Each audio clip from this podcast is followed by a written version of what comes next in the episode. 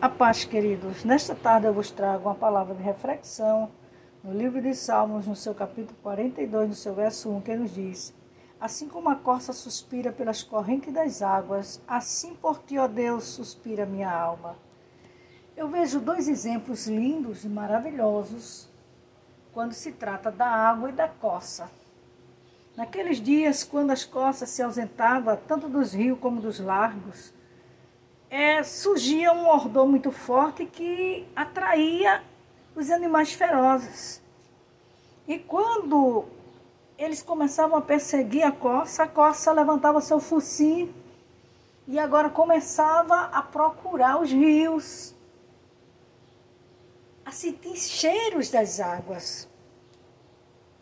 E quando ela chegava em algum rio, ela adentrava e ia lá para o fundo e colocava o seu focinho para cima.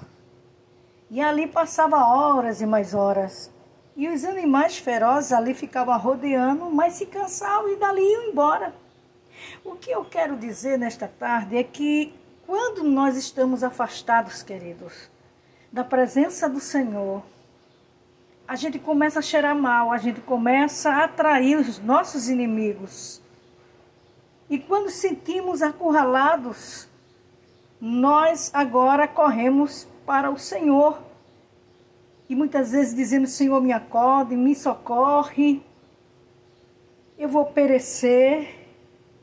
Mas o jeito é cair aos pés do Senhor, é entrar no rio, é chegar perto do Senhor, porque lá Ele está para nos socorrer, para nos defender. Então, nesta tarde, corra para Jesus Aleluia. Só não venha para Jesus quando chegar a última hora, não. Venha para Jesus agora. Sinta sede de estar aos pés do Senhor. Entre nas águas do Espírito.